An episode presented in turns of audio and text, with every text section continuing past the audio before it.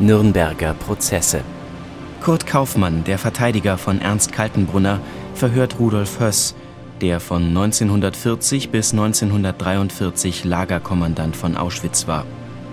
Höss spricht offen über die Ankunft der Züge mit den Gefangenen, ihre Aufteilung in Zwangsarbeit oder Tod in der Gaskammer. Sie wurden dort durch zwei SS-Ärzte geprüft auf Arbeitsfähigkeit. Die arbeitsfähigen Häftlinge marschierten sofort nach Auschwitz bzw.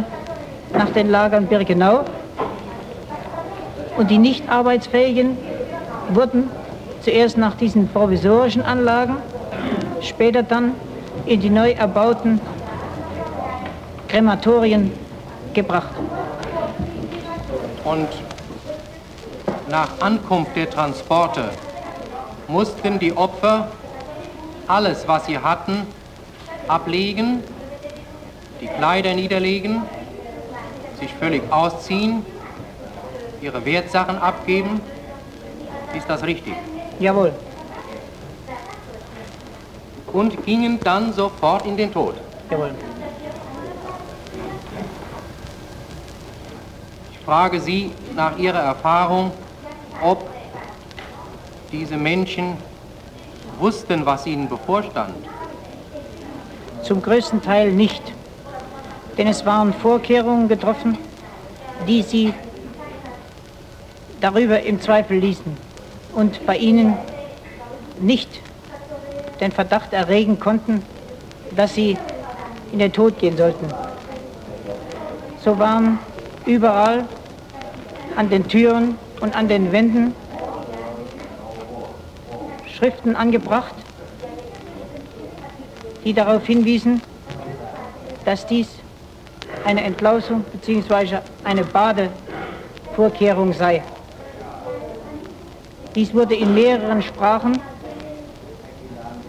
den Häftlingen durch Häftlinge, die früheren Transporten angehörten und bei der ganzen Aktion als Hilfsmannschaften gebraucht wurden, verkündet. Und der Tod durch Vergasung trat dann ein in einem Zeitraum von drei bis 15 Minuten. Ist das richtig? Jawohl. So wie ich durch eigene Beobachtung beziehungsweise durch die Ärzte erfahren hatte, war je nach Temperatur und Zahl der in den Räumen vorhandenen Personen die Dauer Eintritts der Betäubung bzw. des Todes sehr verschieden.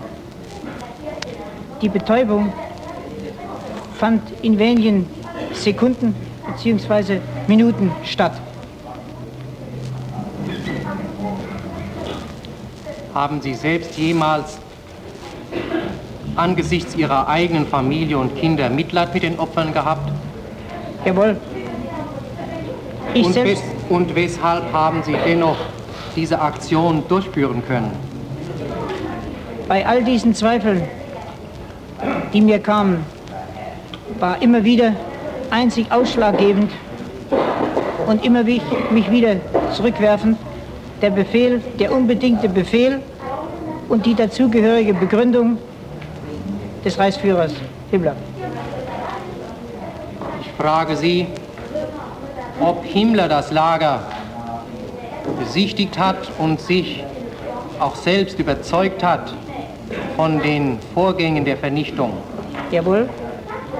1942 besuchte Himmler das Lager und hat sich einen Vorgang vom Anfang bis zu Ende genau angesehen. Gilt das Gleiche für Eichmann. Eichmann war wiederholt in Auschwitz und kannte die Vorgänge genau.